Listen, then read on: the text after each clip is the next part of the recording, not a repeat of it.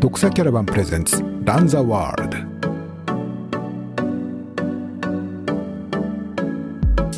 サンデートレイル先週ちょっとお休みしてましたけども今週はお送りしたいと思います。はい。えー、ご一緒していただくのはレギュラーメンバーナミナミさんでございます。よろしくお願いします。お願いします。えー、暑い。暑いですね。急に、暑いですね。え急え急に暑くなりましたね。うんね、今週、今週か今日からは一週間、今週は始まる一週間は、かなりこんな感じらしいですね。走ってますか？うん。いや、まあちょっと日中かなり厳しいですよね。ああ、明るいうちはね。あまあ僕はやっぱ夕方ぐらいがちょうどいいのかなと思ったりもしたんですけど、まあ朝、ナミネさんはどうですか？朝、早朝派とか。僕は朝はあのワンちゃんの散歩があるんで、ああ、なるほど。平日はジム行ったり、うん。わ業務終わった後にうんジムに行ったり、うん昨日でも昼くらいに走りましたけどね。すごい暑かったですね。まあ、たまにはね、ちょっとね、いいかもしれませんけど、あんまりけどウエスタンスパフォーマンスというか、トレーニングにはつながらないですよね。はい 無理しない方が。ジョグ、ジョグをうんするのに、なんかウエスタンステーツより暑かったですね。ああ、やっぱり湿度の分だけね、かなり湿度も体感気温的うんには厳しいのかもしれない。そう。まあ、今日もこれ終わったら、昼からトレランしようかなと思ってますけど、おお。まあ、そんな感じですかねまあ、うん、でも、徐々に、もうウエスタン終わって1ヶ月ちょっとか、うん。次もあるんで、あの、トレーニングは再開してますよ。おお、次は何でしたっけ？レイクビューは。ああ、レイクビューは100。レイクビュア100。はい。はい。はい。そうそうそう。えっ、と、あれ、10秋でしたよ。いや、ん ?12 月とか ?11 月とか10月ですよ。10月か。10月。ハセツネとコウミと同じ年、同じ日じゃないですか。ああ。そうか。そうなんですね。あ、あんま時間ないんですよ。うん。うん。だから、まあそうそうそう。そろそろ、8月、9月とやらんないとね、んっていう。はい。今年、ちょっと、まあ、あーまあ、コロナ関係あるのかどうかわかんないけど、大会、日本はやや少なめの感じで、かなと思ってたんですけど、まあ、秋ぐらいからとずつ増えていくって感じなのかな。まあそうですよね。まあ、戻だいっていぶくというか。去年よりは、うん、増えてる感じしますけどね。うん。まあアメリカとかね、ヨーロッパはもうなんか、割と通常営業というか、そうですね。うんまあ、この辺のギャップもああって、まあそのあたりがこの UTMB とかの話にもつながるのかなと思ってるんですけど。うんそうそう、あのー結構日本でも今コロナ、あれですよね、世界で一番なんか1週間の新規感染者数が、あ多かあったっうそうですね。ケースの数は多いということらしいですね。アメリカもまた増えて、アメヨーロッパもかなうん、あの、増えてるみたいですけど、まあ、うんあんまりなんか関係ないみたいな感じになってますよね。うん、まあ、そうですね。まうん。あ、あの、いちいち報じられることが少なくなってるけれども、まあ、感染自体は、ケースは増えているし、まあ、それなりに、そう、そういうねいろんな問題はあるんだと思うんですけどね。まあ、なかなか、まあ、これも何度も言ってるんですけど、やっぱりこう、日本、うん、なんか、こう、帰国、あの、国の移動で言うと、日本からちょっと海外行くのがまだ大変っていうのは、帰国する際のね、これ、そう。PCR 検査っていうのはね、うん負担が重いというのがあって、あれで、なんか結構ね、陽性食らう人がなんか最近ちらほら、ね、うん散見されるんで、いや、これ一は番ね嫌なパターンと思いますよね。う。うんん。そうそうそうそう。だから、まあ、あの、今もね、あの、いろんなので、ちょっと海外のレース参加されてる方も多いとは思うんですが、なかなか 帰国が予定通り進まないというケースはこれからどんどん出てくるんじゃないですかね。こ今年 UTMB って結構なんかリスト見てると、うん。ね、出る、日本人すごい多いですよね、今年ね。そうですね。ロールオーバーのことはい。もあってだと思うんですけど。そうですね。2020年にエントリーして出場権を得ていたけれども出れないっていう人がロールオーバーしてる方もいると思いますね。だから、ね、多分これ、まあ、行く方、わかんない。ヨーロッパはちょっと僕、明るくないですけど、いヨーロッパは行くのはそんな PCR いらないんでしたっけ？いらないと思いますね。去年の段階でもすでにいらなかったですからね。はい。じゃあ帰りだ帰り帰りの話ですね。帰りがね、うん。日本に帰る時の PCR で引っかかっちゃったらどうする問題は、多分みんな怖いですよね。うーん、まあ、かなり、だまあ、かなり現実っていうか、実は僕も今年はもうシャモニに行くのはちょっとやめました。そうなんですか？はい。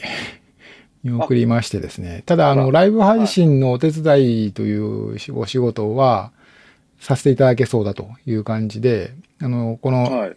日本から、えーリはいリモートというかオンラインで、インターネットでつないで、えーやるとういう、が現代の、えーテクノロジーを生かして参加させてもらえそうだということで、ちょっと今準備をね、はいはいあのお願いというか、進めてもらってるんですけれども。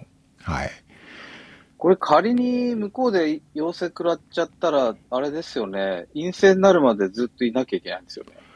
うん、そうですね。まあ、ちょっと国による差もあるかもしれないですけど、まあ、そうですね。帰国するには陰性の証明がなければ帰れないですからね。うんだから、どういうふうに検査を受ける、なん、どれぐらいの頻度でけん、あの、よ毎日検査を受けられる国もあれば、その、これが自自費なのか公費なのかとか、まあ、多くの場合は自費でしょうけれども、これあれですね。だから、検査キット持ってった方がいいんですかね、実は。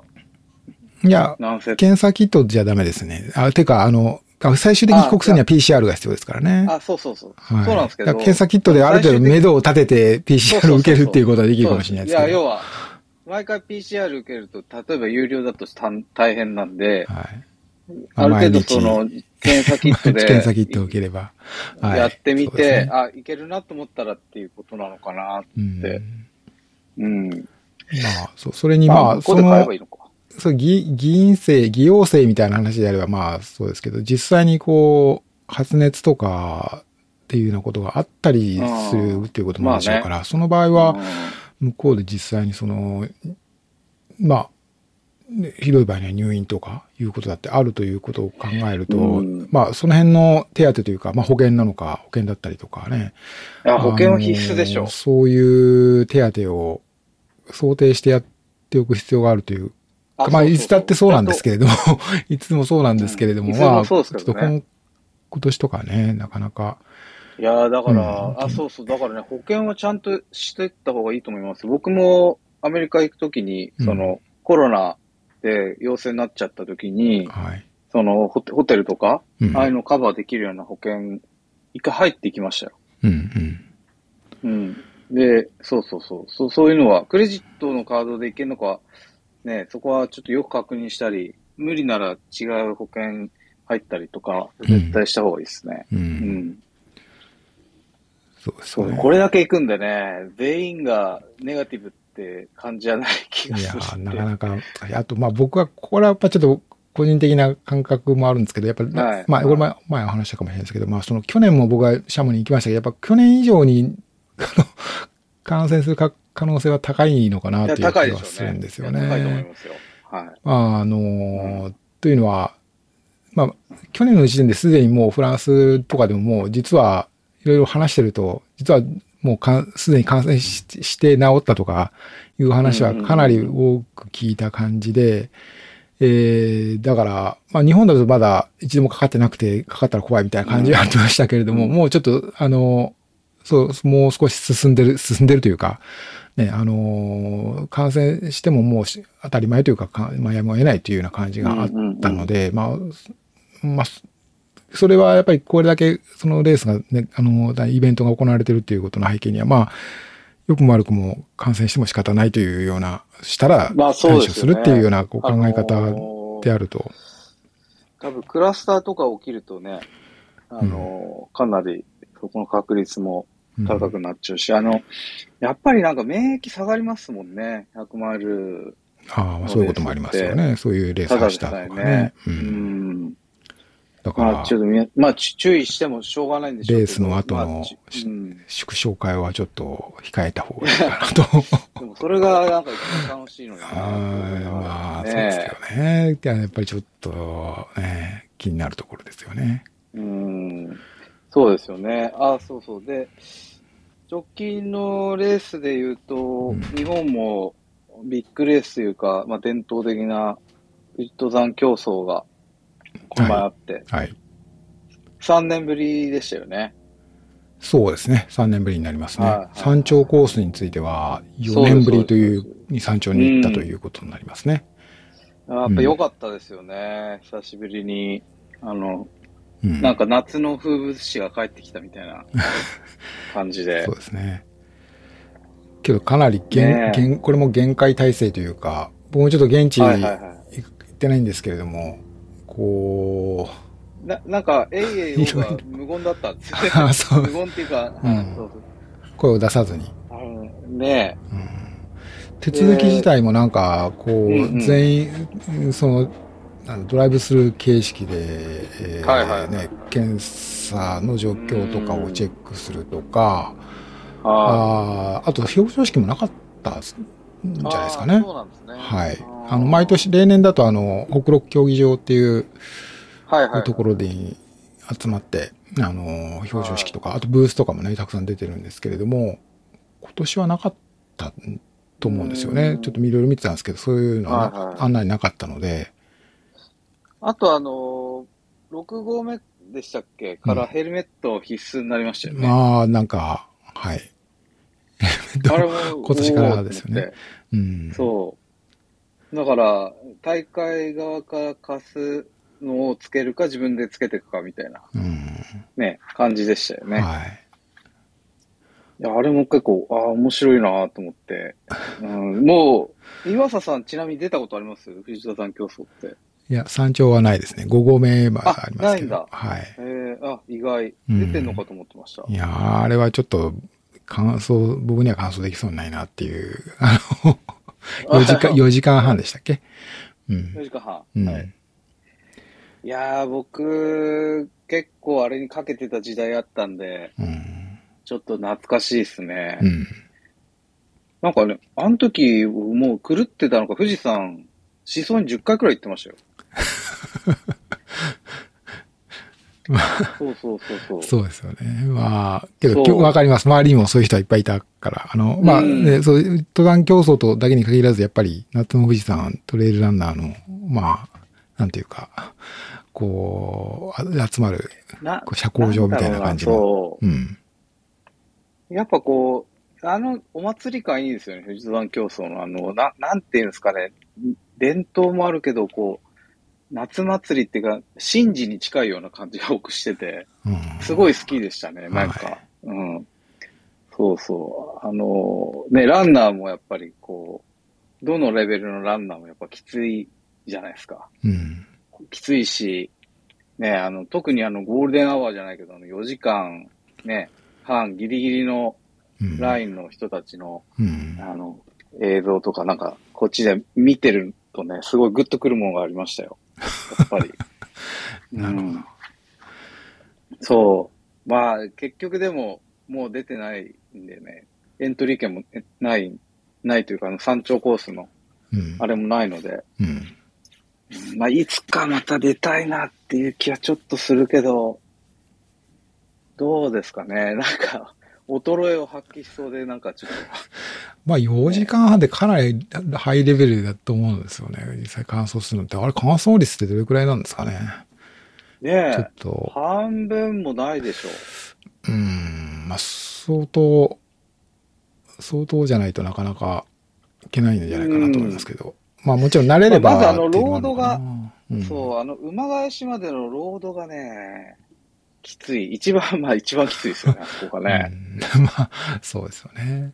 あの辺で。あとはな、うんなんだろう。えっと、カテゴリーによっては、あとは、なんていうんですか、ピタッとこう、トレイルで歩き始めるっていう感じらしいですね。あの、ななんて言ったら、渋滞じゃないですけど、はいはいはいはいはい。身を任せていくそう、そうでしょうね。そうでしょうね。ね。はい。うん。そうそうそうそうそう。みたいですね。う。うんん。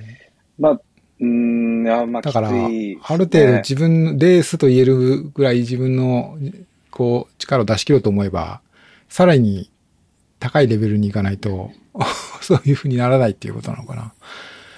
そうですね。なんか、こう、僕なりには、なんていうんですか、もうあのレースってコースも変わんないし、うん。どこでどうするっていうのはあるんですけど、うん。やっぱそういう時のレースってあれですよ。それがうまくいかない時にすごいダメージ食らうんですよね。うん。こう。うん、例えば、そうこ、前はここで走れてたのに今年ダメだなとか、うん。ああやっぱ難しいですよね、同じコース。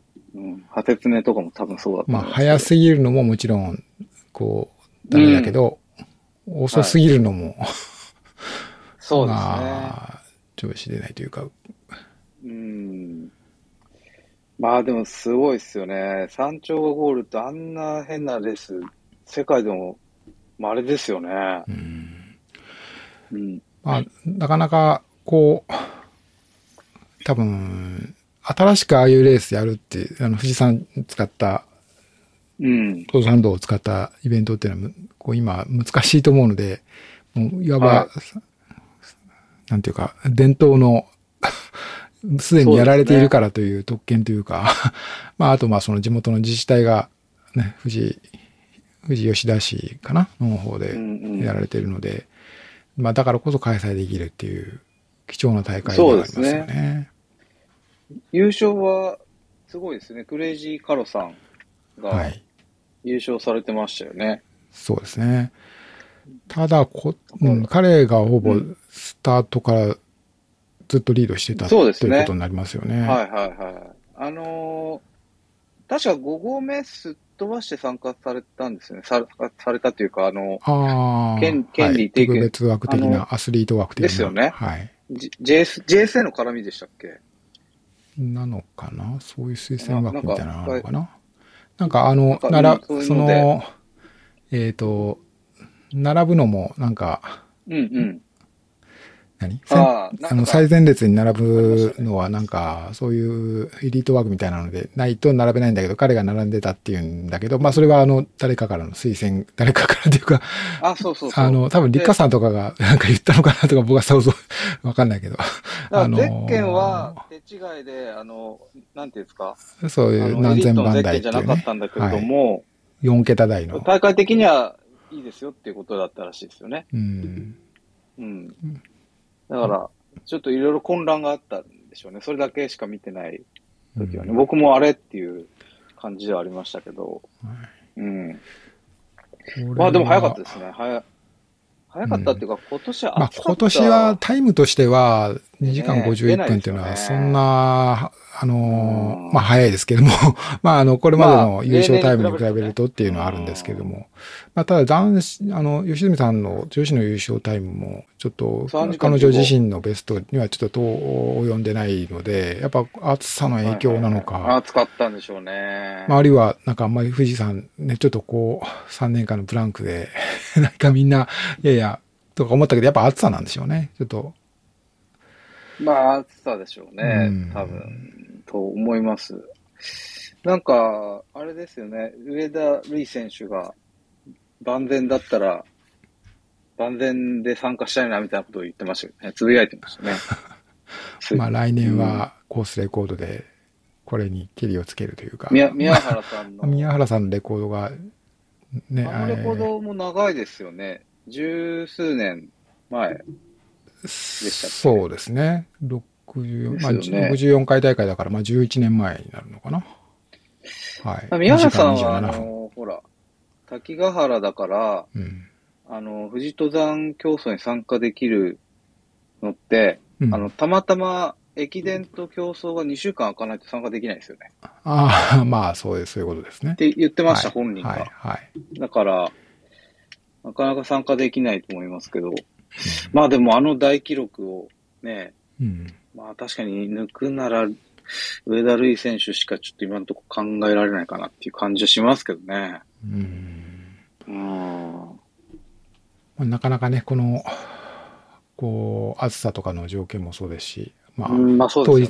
大雨で、5合目に短縮というようなことも、打ち切りみたいなこともよくあるので、いろんな。こう、いろんなタイミングうがん。合わないと、そうですよね。っていうことなので、ぜひ、難しい。上田さん、うん上田選手の ね見たい。大記録はがね、こう見られたらいいなと。まあ、吉住さんの3時間切りっていうのも、まあ、ど、えーね、どっかでまたあるのかなという気もするし、まだこうね、あ見どころが多いのかなと思います。まあ、女子のレコードはまだ2時間51分ぐらいね、えーい。え、2時間和51分でしたっけ？はい、2時間51分ですね。中島和子さん。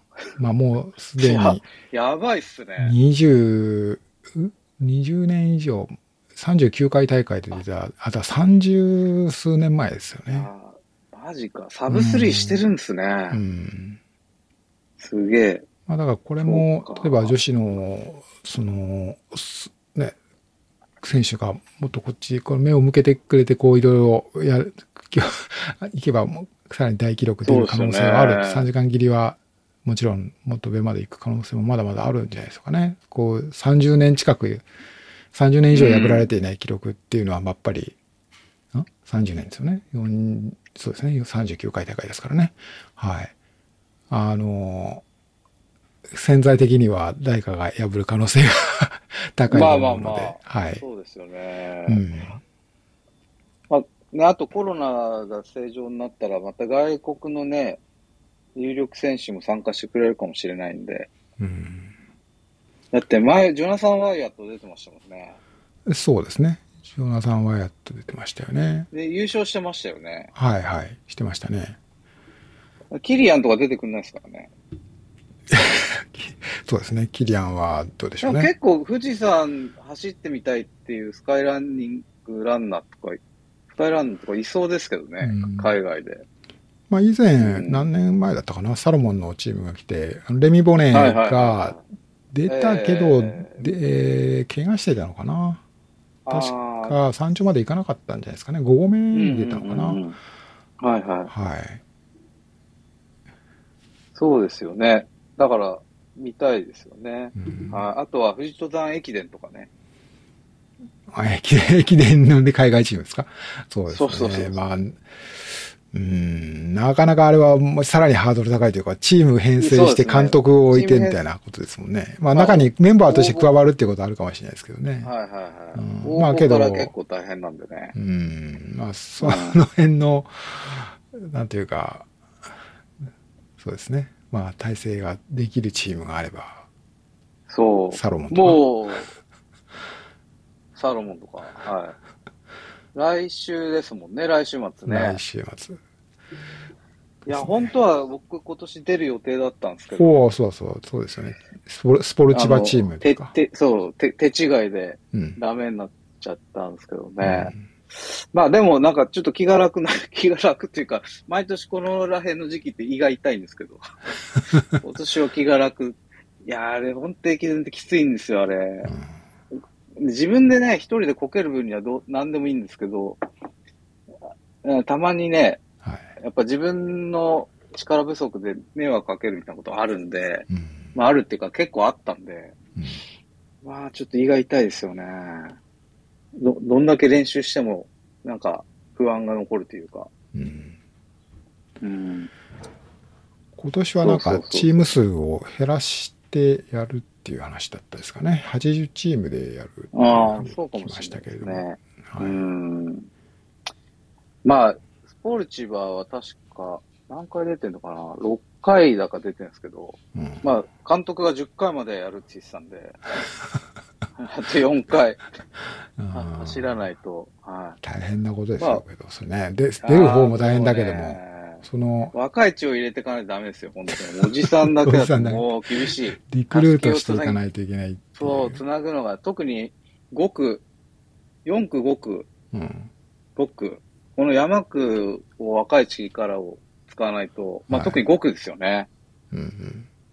ここがうまくいかないとね、まずいんで、5区、7区の人ですよね。だから、あの5区、7区。ー、一番、うんあの、大砂走り。大砂橋そう、宮原さんがいつも活躍しているセクションそうです、そうです、そうです。え、エース区間ですよで。すよねエ。ース区間。うん。ええあそこは本当にきついですからね。なんかもう、なんて言うんだろう。ああ、あんなにきついトレーラーをしたことないくらいきつい。地獄ですね、ただの。うんう。ん。そうそうそうそう。まあでも、ね、花形なんで、うん。ぜひやってほしい、若手に。はい。ね岩佐さんはげ現地で見たことあるんですか？駅伝ですか？駅伝？はい。ああ、あります、あります、あります。2、3回見たかな。あ、ドックスでやってたんでしたっけ？うーん。何？取材。うーん、まあ、取材というほど、まあ僕一人なんで、そんな大したことはできてないんですけど、まああの、行って、例のその、はいはい5区、そうですね、5区のスタートというか、そうだそうだ。えーあれはなんだ、2あ号、の2号発射っていうのかな？はいはい。発射うん。まあ一番豪快な、あの、はい5区の、まあ一番人気があるとこ5区の戻りのね7区、うん。7区から8区への、この大砂走りの、このそリレーというかバトンパスが、例年、過激な、過激なあの、パスで有名ですけれどもう。。ね、うん、あれ昔テレビでやってましたよね。ああ、そうですね。ずーっと昔になりますけどね。やフジテレビ系列かなんかで。うんややってましたね。やってたらしいであすね。あれ、冠城さん冠城さんね、とかの僕群馬、何度も見てますよ。群馬チー群馬ムと自衛山岳連盟。隊チーム。そう。そうですね。あれ毎年見ちゃうんですよね。あの、YouTube に上がってるやつ。あと、松本大選手もはいはい。ね。あと、横山選手。横山さん、横山、はい。横山選手えっと峰弘さんじゃない方。峰弘さんじゃない、でも、高、えっと、えっ、と、そうそう、レジェンドですよ、あの人も。ねはい。めちゃくちゃ速い。うん。そう。あれいいっすよね。あれこそ、こう、夏祭りみたいな。で、あの砂走りで、ね、みんなこけるのを期待するっていう。あれ、ほんと痛いんですようね。んこけると。なんか全身が、もう、なん、なんていうんですか、砂で、こう、ね、ザーってなって、すごい痛い。大体、もう自衛隊のチームとかももう、もうここぞとばかりにすごい過激に、そうですね大体5、6人に1人ぐらい流血してんじゃないかぐらいの、あれでもね、こけない方がね、はスムーズに受け渡しもできるし、いいんですけどね、本当はね。あそこを頑張ったところでみたいい。な、まあね。とこは実際あってう、。うんん。いや、宮宮原さんとかいつもね、あの、カレーというかズですよ、ねはい。あの、そんな、そんななんか倒れて流血なんていそうう、そんなのないですね。もうあの、さーっと流れていってう、そうですよね。もう汗をちょっとこう拭うぐらいの、華麗な、うん。華麗な、あのーこう、バトンパスですけどね。大体なんか、こけちゃうとか、ギリギリのチームとかこけちゃうんですよね。うんう。ん。うん。ああ、やっぱ今年は、練習が、ね、うんあのリストを、今、出場チームリストを見てるんですけど、はいやっぱげ厳選されてるというか、少なめだから、かなり自衛隊チーム、一般チームとも、厳選されたチームということみたいですね。レベルが半端ないですからね。うん恐ろしいレベルですからね。なんか、そうそうそう。うん最初に出た時舐めて、舐めていったわけじゃないけど、石登山競争出てから行ったんですよね、僕。うん。もう全然ダメでしたね、本当に。あーこれ舐めてたなっていう。うん。それは両方、ダブルは体力的に、総力的に厳しいまあ、ぞと。それもあったし、思想しないで行ったんですよ。5, 5区だったんですけど、僕。うん。まあ、同じ富士山で練習、その時も、えっ、と、富士山競争で10回くらい走してたんで、うん吉田口を。うん。まあ、同じ富士山だし、ね、富士登山競争よりも全然走んないし、5, はい5区になっていて、5キロで1000アップくらいじゃないですか。うん。だから、まあ、楽勝でしょ、みたいな感じで思ってたんですけど、うんもう全然ダメでしたね。ダメというか、もうな、な周りが早すぎて、うん。もう全然、多分富士登山競争もね、その時僕3時間20分くらい切るくらいのレベルだったんですよ。うん。でも全然その駅伝だと、区間順位真ん中より下みたいな。うん、だから、そう、競争でも上位でっていうか、うん。競争でも50番くらいだったんですけど、もう全然ダメですね。駅伝だと。もうなんか、あの、全然走れない人みたいなうん。感じになっちゃって。うん、あレベルの高さをすごい知ったというか、うん。翌年からはちゃんとそっちも練習してみたいなうん。感じでしたね。うん。これ今ちょっとリスト見てたんですけど、スポ、はいススポルチバっていうチームはないんでしたっけ？エントリーリストにはなんかないように見えあ、ますけど。ナイス、ナイス。あの、ないですよねエントリーも、平成あの、できなかったんですよ。あ、できなかったんですね。今年は。ね。そういうことですよね。うんうんできなかったというか、えっと、ぶっちゃけ言うとエントリーを、あの、監督が忘れてたっていう。なるほど、なるほど。あの、うんエントリー期間がうん、例年よりも早く締め切られちゃったの。ああ、そういうことか。まあ枠が狭かった例年通からね。り、そうそうそうそう。例年通りで考えてたら、ダメだったっていう。うん。うんはい。ちょっと出場選手の一覧はまだ出てないですけれども、はいはいはい。まあ、ちょっとまあ、目立、こう、新しいところだと、ランボーイズ・ランガールズ・ティプレイラーニングクラブ の名前がありますね。前も出てた前も出てましたね。はい。はい。と確か、か、お去年、前、前回というか、うん。2、3年前でしたっけ？開催されたのは。最後に。そうですね、3年前そのだと思います時ね。は出てましたね。はい。うんそうですか。まあ、やっぱり、清水ランニングクラブとかね。うん。ああ、古豪ですね。はい清水ランニングクラブ。強いですよね。うんまあ、さすがに望月さんは出ないと思いますけど。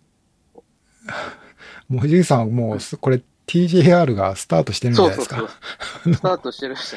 あ、して、してるんですか？まだじゃないですか？あ今日、あの、来週の日曜日、っていうか土曜日の深夜ですよね。スタート7あー日ですから。うん。だから、ですよね。だから来週の日曜日はもうすでに、えー、1日目で、剣とか、あの辺を入れるところだと思います。今年ちょっと TGR はい一周早いというか、まあカレンダーの巡り合わせで早いんじゃないですかね。あーあー、なるほど、なるほど。ははい、い。はい、はい、はい。そっか、そっかう。ん。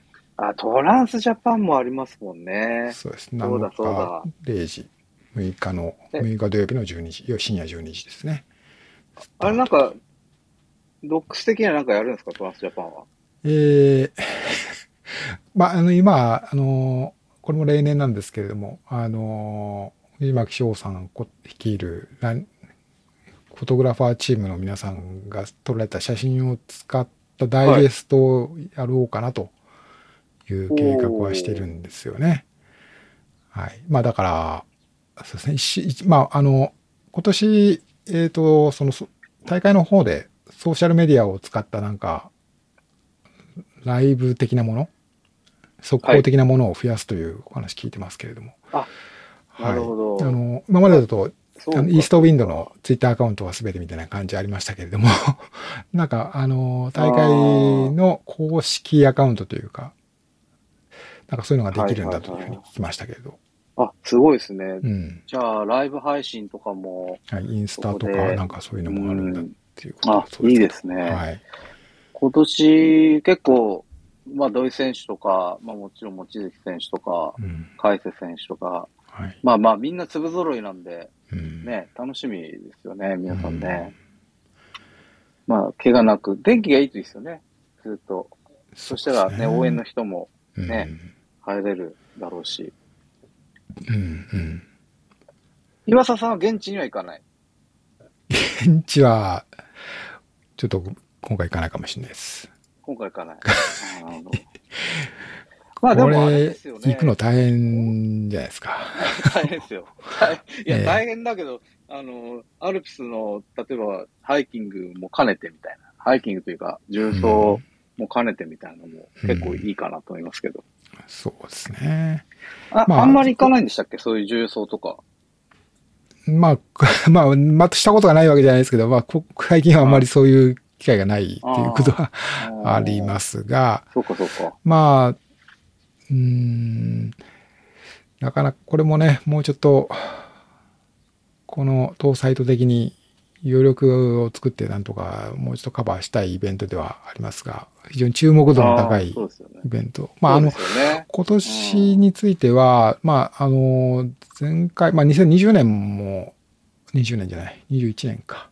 あーもう、うんうんだから20年大会という呼び方になるそうですけれども、あの、こう、そうでしたけれども、こう、かなり顔ぶれが一新というか、あの、まだ、えっと、確か今年の顔ぶれで言っても、お TJR を完走したことあるっていう人は、望月さんと竹内さんだったかな。あの二人だけなんじゃないですかね。んなるほど。うんそっかそっか。だから、まあ、もちろんあの、去年行われた大会、完走、ね、あの、中止になったのでできなかったという方も、おこう、カムバックして、もう一度っていう方はいらっしゃるんですけれど、うんたくさんいらっしゃるんですけれども、はいはいはい。この、すでに完走したことあるっていう方はすごく少ないんですよね。だから、まあ、そういう意味ではこう、顔ぶれ一新というか、そうですね。まあ、どんな人が、また面白い人が現れるんじゃ、現れるかもしれないし、うん 楽しみという。うん女性が今回もいないのがちょっと寂しいところではありますが、そうですよね。うんまあ、なんか、あやっちとかは、なんか一人で買って TGR みたいなことやってましたよね。そういえば。あ、そうなんですか。なんかもうす、この大会期間に合わせずにもうすでに先にってことですか？そうそうそうそう。あ OB と、まあ、あやっち OB かわかんないけど、その、OB の人はいろんな勝手なんちゃらとかやってますよね。なんか、坂田くんとかなんか、あ なんか、うんククッチもそうなのかなわかんないけど。うんうん。まあこの俺も面白いなと思って見てますけど。うんまあ、これを経験した人がいろいろな、なんてコースというか、ね プロジェクトを作り出ししてはい、自分で。それをひ広めるというか、楽しんでっていうことなのかな。まあ、レースっていうよりは多分自分の産業としてっていう感じなんだと思いますけど。ううん。ん。ちなみに僕も来週ちょっとアルプスの方に行ってきます。予定としては。はい。TJR のコース上ですか？じゃなくいやて、、関係なく南、南の方にちょあっと、はい。まあ僕は山じゃなくて釣りですけど、釣り。はい。ああっちの方にもそういうスポットあるんですか？釣れるスポット。渓流みたいなのあ全る。ああ、そうなんですね。いや、ぜ全然ありますよ。はい。ん。はい。まあ、安全第一に。はい。はいはむしろやりようによっては TG より多分危険だと思うんで。い。まあ、それ釣れるようなところはなかなかアクセスがね、はいやりようによっては、はい。そんな簡単にアクセスできないところ。そうですね。ですもんねはい。う。うんん。そうそう。毎年クライミングの用品に手を伸ばし始めると、あ、うん夏が来たな、みたいな。今年は遅いんですけど、うんはい。そんな感じです。ハーネスを見たりハーネスにカラビナ大丈夫かな、みたいな。沢靴とか、ああいうのとかもですそうですね。沢靴どうだったかなとか。うんはいうん、み今はちょっとそれを見ながら、はい。準備してししていこうかなっていう感じですけど。うんなるほど。まあだから、どっちかっていうと、皆さんが撮ってるところ上に仰ぎ見ながら釣りするみたいな感じですけど。じゃあ割とってんのかなみたいな。ああ、そういうことね。うんうんはいはい。うん。そうですか。まあ近い、そうですね、南アルプスなんで、うんはい。その山域で。まあちょっと選手が撮るのは後だと思いますけど、うんうんはい。じゃあ、応援などされる方で、もしかしたら途中で、ナミナミさんを見かける人がいるかもしれあ、あない。まあそうですね、アクセスの時に会うかもしれないですね。はい。うん。うん。そうですね。ね。うん。うん。まあ天気いいですけどね、お互いにやっぱり。ね、台風とか、まあまだちょっと、ね1週間あるんでわかりませんけれども、そうそうそうこの時期は、うん。今年はいい天気だといいですか。むしろ暑さが気になるぐらいになるんですかね。そうですね。山小屋は、あれですよね、ルール的には使えないというか、うん。前みたいに、あれですよね。み水は買えるのかな？水は買えるとしても、うん。山小屋でなんかカレー食うみたいな、そんなのできないですよね。そうですね。ね山小屋の中で休休むとかもできないんでしたっけ？はいはいはい、うはいん。なんか山小屋がちょっと嫌ですね営業が、営業をうん。こう中止というか、やめるあ、コロナでね、ようなところも出てるっていうことらしいですよね。うんそうですよね。うん。まあ、だから応援行かれる方もちょっとこれはね、気をつけないとまあ選手はまあうん大丈夫かもしれないですけど、応援とかで行こうという方とかは気をつけた方がいいかもしれないですね。あの、む室堂のあの辺りとかね、あの、まあ行きやすいエリアはたくさん人が行かれる多いところがありますけれど、ああ、ちょですね。はいうんはいはい。はい。確かに。っと十分なそう思いますね。よく調べた上ではい。いはいた。だくのが良さそうですね。はい。あと全然話が、あの、後ろに戻っちゃうんですけど、はい。岩佐さん、あの、九州の霧島 エビの高原はいはいはい。そのの話も、はい。取材というか、はい。先週ねま。したよね。はい。あの、しかも奥様と。ああ、そうです、そうです。一緒にひとみさんも一緒に行きましてですね。あれはどうだったんですか？あのーはい、霧島エビの高原エクストリームトレイル参りまして、はい。えっ、と、まあ、これは去年も開催されていて、はい、今年はまあ、ちょっとコース変わる、少し変わ変更になりましたけれども、えーまあ、天気もすごく良くて、うん。まあ、暑かったのはい。は暑かったですけれども、まあ、あの、非常に、こう、なんていうんですか、あそこ1200メートルぐらいあるんですけど、非常に爽やかな、山の上は、このエビの高原の、あの、メイン会場がもう高いところ、1200、標高1200メートルのところにあるので、非常に爽やかな、まあ暑かったのは暑かった、日中はかなり暑かったですけれども、うん。あの、快適というか、まあ暑かった。って感じですけれどもね。まあレース自体は非常にこう、はレベル、あの、特にショートは、ショート33キロですけれども、こちらの方が、あー日本代表選考レースというのになったこともあって、かなり熱いレはいはいはいースになったなと。おーいうことでしたね。えっと、何人くらい参加してた全部で800人ぐらいじゃないですかね。かあ、でも結800か700構参ぐらいかな。んですね。うん。はいはい。はい。まあ、あのへー。ーで、ショートの方は、ショートの方は、まあ、ロングのコース前半、ロングは65キロかな、65.5キロだったですけれども、まあ、コースの前半に当たりますけれども、比較的走れるセクション多い。くて、最後にちょっとこう、上りのトレイルがややあ。るというような、そんなイそうか、メージなんですけ林道ど、が結構あるって、うん。確か、小野ちゃんが出てたんですよね、招待選手で。そうそうです。小野ちゃん60、長い方ですけれども、はい。はい。なんか、林道が多くてっていう投稿は見ましたね。うん。そういえば。まあ、かなり走れる、うん。こうさ、あの、テレラインというか、あの、まあ、サーフェスというか、そういう意味では走れるセクションなんですけれども、うん。うん。えー、まあ、ショートの方は森本さんがやっぱり、どなんていうか、気迫の入った走りというか、あの、はい。まあ、僕の事前の予想ではやっぱり、今回2位になった、あの、はい。横内さんが、横内太郎さんがかなりはい。優勝候補としては硬いかなと思ってましたけれども、あの、最後の9キロぐらいのセクションで、一気に差を広げて森本さん、まあ地元というかかなり思想も今回に向けて気合入ってというか、思想も結構されたみたいなんですけれども、うん。森本さんって朝すごい優勝された方とか、そうですね、麻生も第2そうそうですよね回だったかな、優勝してますよね。そうですよね。うん。はいはい。まああのーそうですね。まあそういう40とか80とかそういうような距離が強みと、まあ100マイル UTMF とかね、ちょっと、あの、なかなか力出し切れてないですごかったと思いますけれども、まあやっぱり自分のスイートスポットというか、一番得意とするところと、うんまた地元にも近いということもあってと思いますけれども、うんうん。ううん。ん。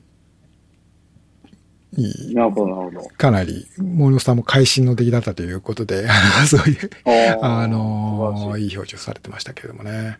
ああ、なるほど、なるほど。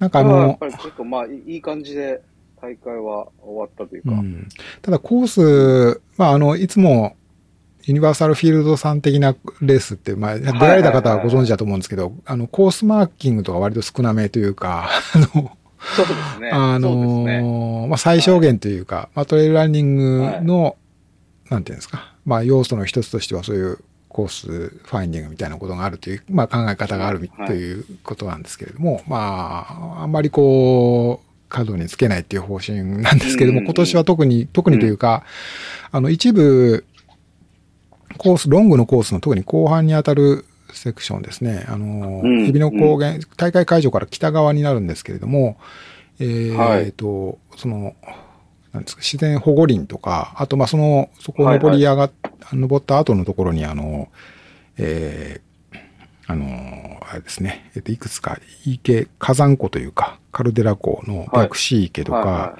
えー六冠の三池とかですね、いくつかこう、はいまあ、綺麗な山の上のカルデラ湖みたいなのがあるんですよね。だからそのエリアとかは、えー国定、国立公園の特別保護区域だったかな。ちょっと正確な部分忘れましたけど、はいはいまあそういうところになってるということもあって、そこの使い方とかに関しては、あのーまあ、ユニバーサル、ん？九州ではそ国立公園使うコース、レースっていうのはこれだけとかって言ったかな。だからまああの、当然それを使う上でも、事前にその、環境事務所とかとこう、どういうふうにはい。コースマーキングするかとか、まあコースの設定とかもかなり細かい打ち合わせというか、をするそうなんですけども、まあその過程で、まあコースマーキングの付け方とかっていうことについてもかなりご指導があったそうで、あの、だから例年以上に割とこのセクションは少なめだったらしいんですね。最後のコースの終盤の方になりますけれども。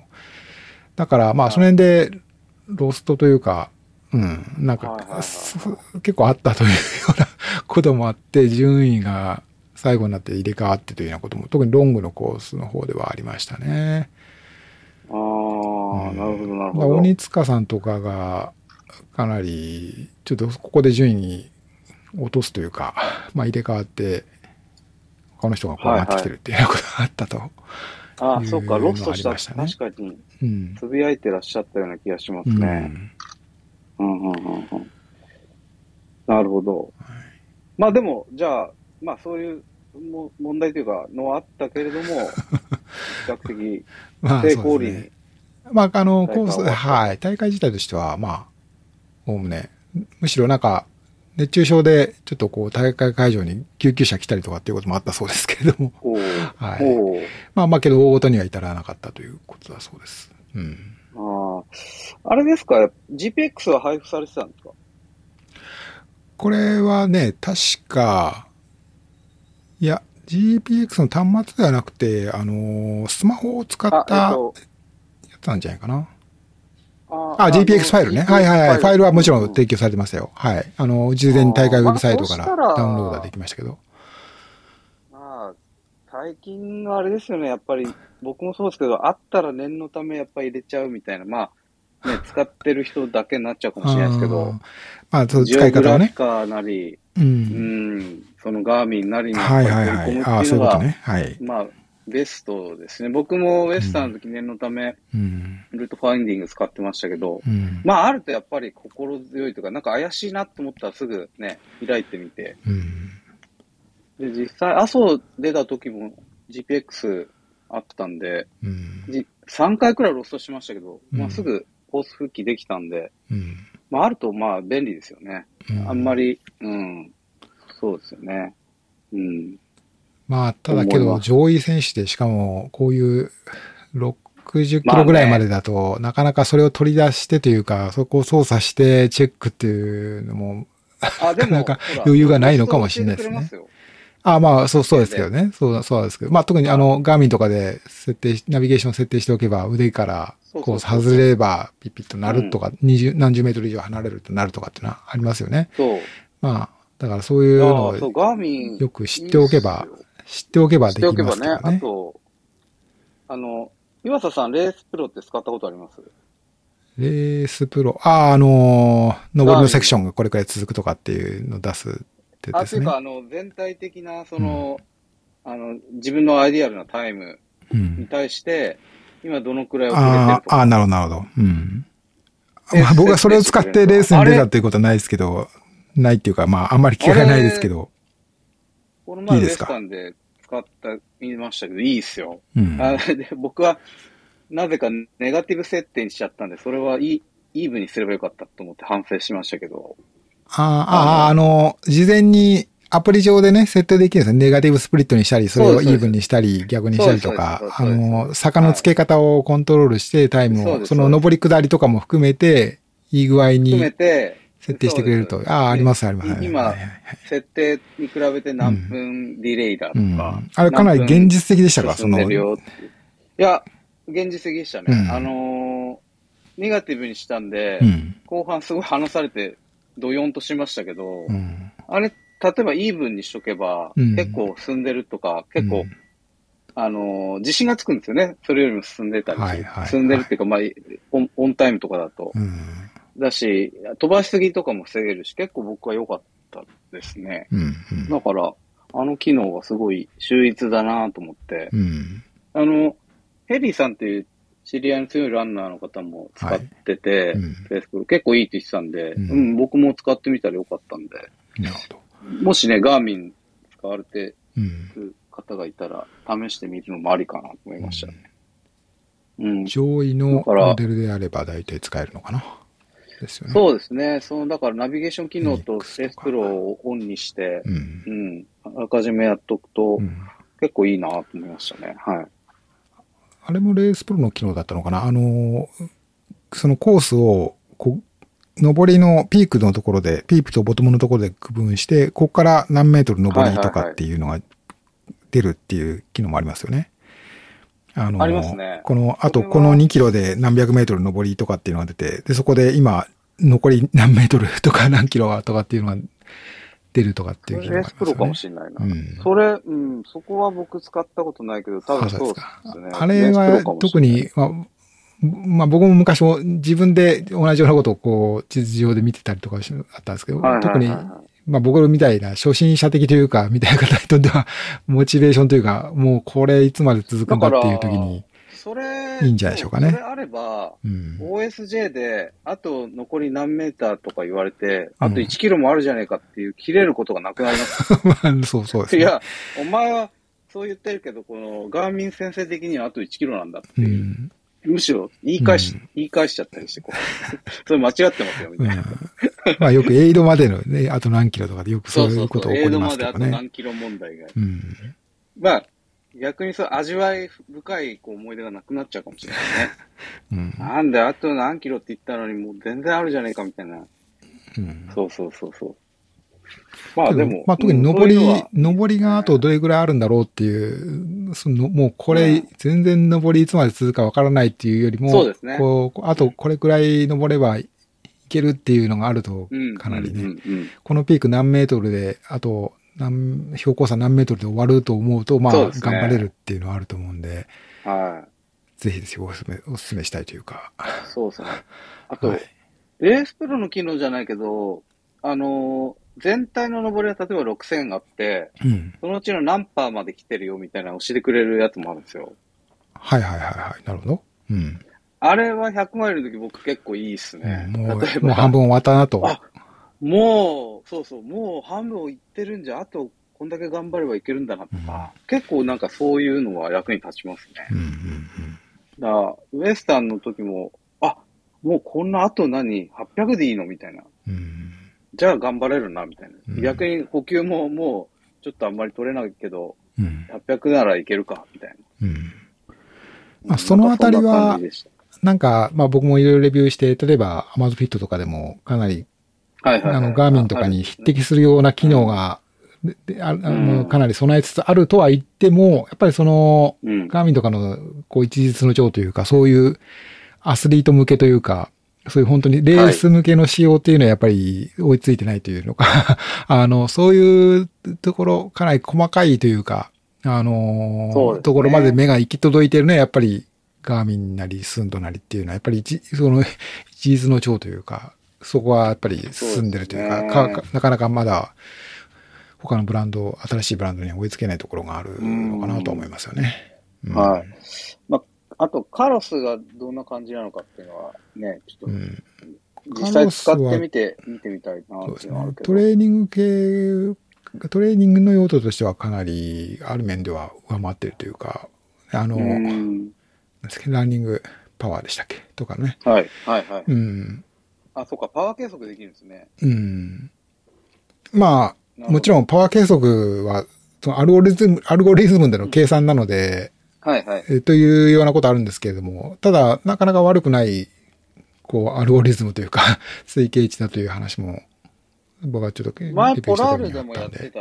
確か、その、腕だけでパワー計測ってポラールもやってて、ああ、そうですか。あの、うん多分実感としては合ってたんで、多分同じような感じでしょうね、アルゴリズム的には。だから、合ってんじゃないですかね、割と。うんうん。そうですよねなん。か、アップルウォッチあでもそれ確かにパが、ワーで、うん。ああ、今度秋には、スポーツ？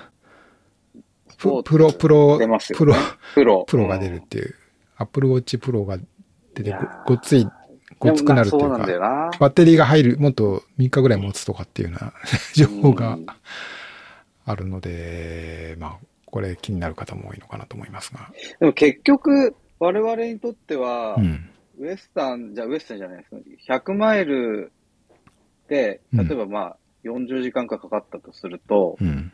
それに持つかどうかしか興味ないんですよね。バッテリー。100マイルの人はですけど。まあ、だから心理としてはわかりますよね。まあ、100マイル走るのが2年に1回だとしても、そこに合わせて買っておきたいっていうのはありますもんね。そう。まあ、普段はそんな必要ないとしてもそう。ノーマルランニングだったら多分アップルウォッチでもいいと思うんですよ。むしろそっちの方が便利かもしれない。でも、100マイルとなると違うし、で、なんか選手心理としては、100マイルと通常ランニングで、あんま時計変えたくないなみたいなのも、まあ、あるんですよね。まあね、同じ、あの、うん測り方で比べたいっていうそうそうそうのがありますもんね。そうそう。だからそうするとやっぱそっちにやっぱ向かないというか、でもそれはレアな人なんでしょうね。あの、まあ、特殊なけど、で、でか。、でかいですよ。あの、アップルファニフェニックスシリーズは。特にこの夏になると、この、重さと大きさでもう、うん、うん、うん外したくなるというか、僕も時々外しますけど、あのーあれ、ね、寝てる時もつけてるんですか？僕も一応 sleep tracking で、としてあ、両方つけてますけどもう使っね。てるんだ。うん。僕はもう寝てる時はフェニックス外して、ああ、ね。オオーラリングだけにししちゃってますけど。ああ。まあ、スリープトラッキングも、Apple Watch は今度少し強化というか、して、なんていうんですか、今までだと寝てる時間しか取れなかったですけど、なんか、確か、スコアリングもするんですね。そうですねスリップステージあも。の、そううん、クオリティとかそういうこととかの、なんか、や、やるんじゃないですかね。確か機能が加わると思いますけど。そうですよね。まあ、ね、うんば、どうしてもやっぱバンドが寝てる時ダメだ、僕。やっぱリング。あ外しておきたいという。まあうんうん。汗かくじゃないですかね。やっぱお同じような理由ですけど、うんオーラリングは常にしてるんですか？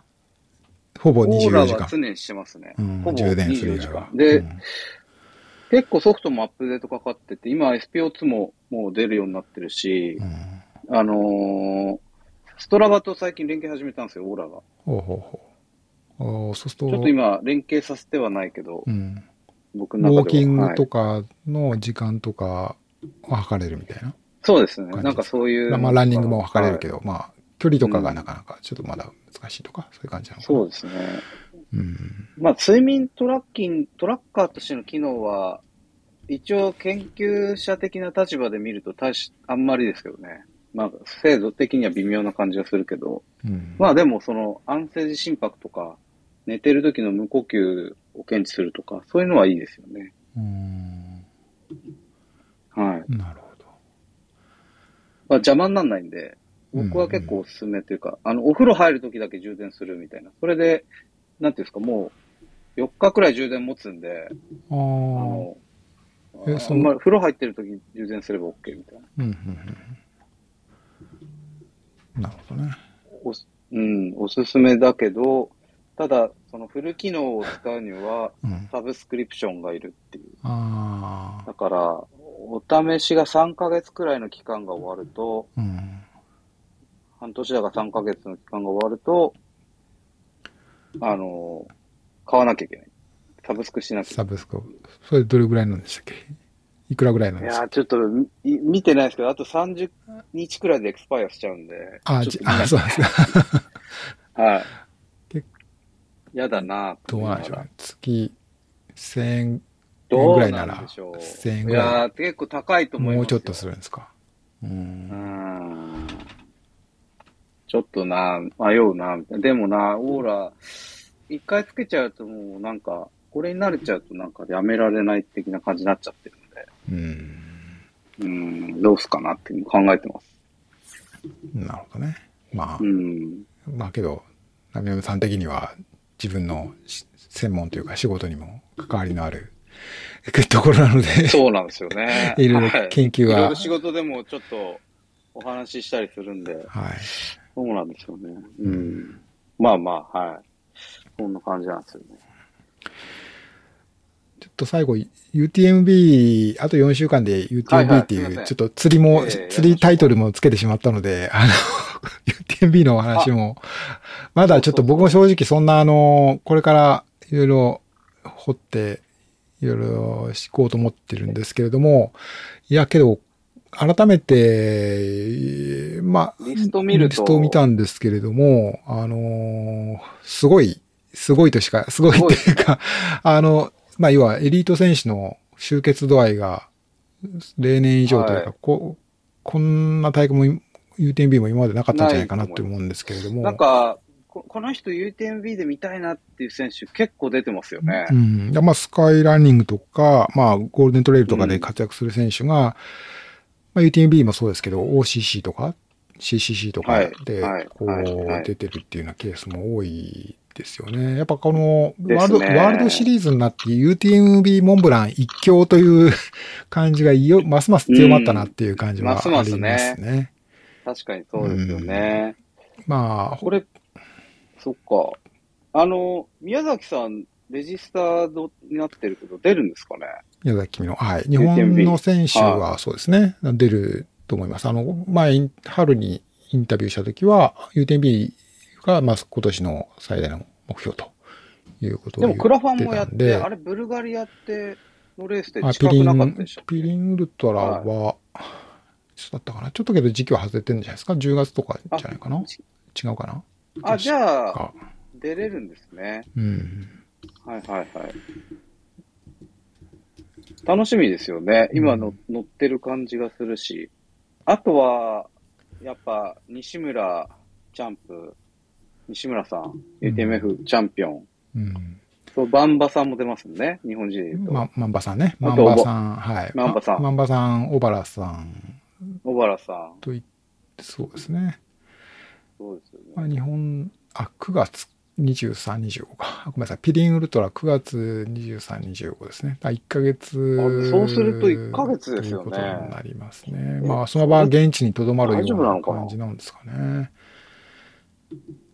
うん。あと、そうだなあ、あと庭さんも出るまあ、し、なあ庭さん。と、はい。G100 関連で言うと、長尾さん、野田さんも出るし、結構実力者がうん。出ますね。うんこれ長尾さん出たら、あの、YouTube がすごいみ楽しみですね。YouTube というか、長尾さんの動画が。YouTuber としての。ねですかえ。ね。うん。そうそうそうそう。ああ、やっぱりすごいですね、今年は。うん。まあそうですね。あと誰だろう。上田瑠衣君も ETC っていう新しい15キロかな。あの、車ゆる側である新しいレースにですね、はいはいはいはい。あの、で、で、エントリーはしたという、する、するまあ、エントリーされてますけども。だから彼は、まあ、UTB、まあ、も、もともと今年は、そう出る、あの、スケジュールというか、そういう準備はしてないんだけれども、あの、向こうには、成立になるとかもあるので、まあ、あの、これから、向こうに行くそうですけれども、えうんうんーまあ、その合間に、今、新しいレースで、ということで、ちょっと参加しておこうというようなつもりだということを言ってましたけどね。うん。なるほど、なるほど。TBS も結構出るんですね。そうですね。まあ、横山峰さんが TDS エントリーするというふうに言ってましたね。あと CCC は UTMB で女子2位だった矢野純子さん、まあ、チーム100マイルのね、方ですけれども、矢はいはい野。さんもエントリーしてたりしますね。横山さん、まだエントリー入ってないですね。あ、そうですね。横山峰峰弘さん、入ってます？入ってますよ。僕、あの、僕の見てるあ入って TDS ます？です。うん。一番下から二つ目のとこですけども、横山さんね。あ、本当だ、はい本当だ。TDS あすいませんはいはいはいはい。まあ、松え永さんとか、ー、おなじみの松永さんただ今年は、の。この、例えば、やっぱ海外勢のね、層の厚さを見ると圧倒されるというか、ええ。あのだから、まあもちろん、UTMB のジムとキリアンみたいなところがまずは目まあね。につくところですけれども、こうーん、このトップ、例えばトップ10のタイム差っていうのもかなり縮まるんじゃないかなっていう気が。しますけどね。あと中国勢もかなりいっぱいね、入ってきてるんで、はいはいはいはい。この、まあ、中国のトイレランナーにとってはかなり活躍の機会限られてたと思うんで、まあ、この人たちが一体、こう、この分の、ね、この2年、えー一特に、まあ、去年のね、事故以来、いろんな機会が少なかったと思うので、はい。その力をここでどれくらい見せつけてくれるか。すでにあの、えっと、先月の、はい。先月ぐらいから、えっ、と、例えば、ラバレドとかには、えーうん出てますよね。あの、おシャンフージャオとかも出てましたけど、まあ、そう、もうちょっとね、こう、ヨーロッパでのレースには、戻り、彼らもで、中国のからも参加しつつあるので、かなりまた、上位に入ってくるんじゃないかなと思いますね。その辺もちょっとまあ、うん見どころというか、うん、楽しみですそんな気ね。がいたします。やっぱジム、ジム、ね、どうなるかう。んまあ、シャモニーに移し、成果が拠点を移してということなので、まあ、満を持してということですよね。うん。まあ、あの、結構、そのそうで、すよね。他のタイトルスポンサーになったということもあって、かなりはいジム推しという、ジム推し、ジムウォールズレイ推しという感じの UTMB になってきてるんですけど、まあ、これが、そうですね。ね、あの、選手によってはこれがちょっと気になってナーバスになるというようなこともあると思いますけれども、それがうん彼にとってはどう影響するのかというようなところとかもね 楽しみというか、うん。そうですよね。はい。いやー、で、で、キリアンはハードロック明けうん。でどこまでいけるか。いけるかっていうか、まあ、か、ね、あのーすごい成績になるとは思うんですけど、うん。まあ、19時間とかでやっぱ走ってくんですかね。19時間台。うん。ねこのレベル感で言うと、かなりタイムもね、期待できそうな。な気がしますけれども。うん。まあ、当日の天候とかね、ちょっとそういったところをこれから、そうですね。じっくり見てうんお伝えしていきたいなと思ってますけれども。はいはいはい。うん。まあ、日本のね、か方もあと残り1ヶ月か。うん1ヶ月ないか。はい。感じで、そろそろもうテーパーに入るかなっていう感じだと思うんですけど、そうですね。まあ、怪我なく、うんはい。ね。ちなみに、えっと、出てほしいな2020年にエントリー権得てる人の、あの、デファーラルっていうか、あの、あのクリノベは来年の23年大会まで可能なんですよね。あ、そうですね今エントリーしてる人が、これからその、クリノベできるのかどうかちょっとわ、もうちょっと先見て分かんなかったんですけども、うんまあ、人によってはちょっと、もう1年伸ばしてもいいのかなと思う人もいるかもしれないですね。うん、うんそうですよね。まあ、さ最初にもう忍べたような理由なんですけれども。はい。はいはいはいはい。うん。UTMB は、僕あと2年後に出たいですね、また。この2年後っていうのはどういう？いや、なんかろ6年おきくらい今出てるんで。ああ、そういうこと。この前、2019年に出たから、うん。そうですね。あ、にあと3年後か。うん。2025年に出ようかなっていう思惑があります。うんはい。なるほなんか体力測定みたいななんかど。感じ。いや、なんか年々タイム上がってるんですよ。だからすごいじゃないですか。次、次出たら30時間切りたいなと思って。おおはい。そうー。そう。それ、すごいですね。ぼうん、そう。いや、だ僕から、僕にはそういうのを目標にしたいです。僕はもう、いやいやいや MCC でも、MCC でもしんどかったです。もう。もう一緒に出ませんか ?3 年後に。まあ、けど、まあ来年、まあ再来年まで、3年後にもですけど、まあ、はいちょっとね、今回はちょっとシャモにお休みですけれども、まあ来年は行きたいなというか、ちょっとね、実。際に行きたいですそこにいいですよね。ね、本当に。なんか、なんかいいですよね。やっぱ。うん、やっぱ、まあ、あの、街もそ、あの、山とかもそうですし、うん、うん。っぱこのそうそうそう。8月の UTMB ウィークのシャモニーって、やっぱりトレイルランナーにとっては特別というか、やっぱまあ、夢のようなね空間っていうのがやっぱあるので、そうそうそう。はいやっぱちょっとね、まあだから、またウウエスタンのオリンピックバレーもそうだったけど、こう、また写真がいっぱい出てくるでしょうね。イうんンスタやら、ね、ツイッターやら、そうですそういうのね。見て、うんああ、いいな、楽しそうだなって、うん羨ましがって、うんね、また今度行きたいなって思うんでしょうね。うん。まあ、日本から行かれる方はもうそろそろ1ヶ月切りねましたので、ね4週後ということなので、準備をね、もう具体的にちょっとしていくところかまあ、おと思いますし、盆、お盆くらいまでですかね。うん、頑張って。トレーニングの最後の追い込みということですかねトレーニング。して、うん、そうですね。はい。まあ、くれぐれもコロナにはお気をつけて。ねちょっと、あの、保険とかも余計なお世話ですけど、ね、ちゃんと本当に気をつけていただいて本当に入った方がいいですよ。は。はいい。まあ、気をあつけてい、ただいて。となんかね、僕は意外と会社の PC を持ってきましたね。ああ仕事ができるってこと？最悪、最悪できるよああ、そういうこと。うん。はい。なかなかそういうのもね、いろいろ難しいですね。あの、なんか、ね。みんなが熱が出てるのに仕事すししてしないといけないみたいな感じ、よろしくないんじゃないかっていうのこう気もするし、うんうんうん。うん、まあけど、やっぱりまあ、なんかね、滞そういう、そうでもしないといけないっていう、うんそうすぐに準備しておけばいけるけどっていう方もいると思うし、うん。まあ、まあ、いろんな想定はした方がいいかなと思います。なんか僕のこれまでの経験上、うん。昨今は。はい。というわけで、ね。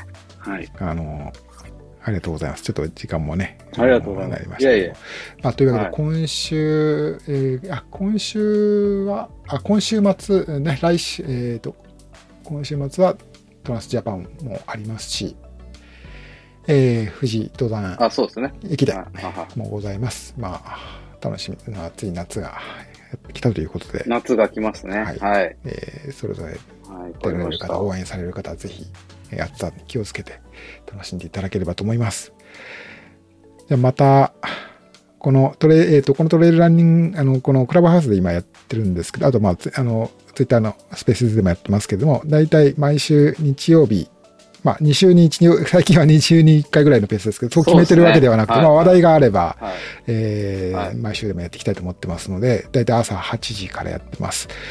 ぜひ聞いていただければと思います。えっと、あの、とですね、この、配信されるときに、この Google カレンダー上にこう、それが登録されるようにもしてますので、ぜひ、あの、それを登録していただけたら、あの、ええっと、うんなんだ、あーポッドキャストの概要欄とかにリンクを書いておきますので、登録していただけたら聞き逃しない、ライブの方も聞いていただき、聞き逃しないかなと思うので、ぜひぜひお願いいたします。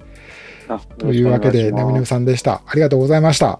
またお目にかかりましょう。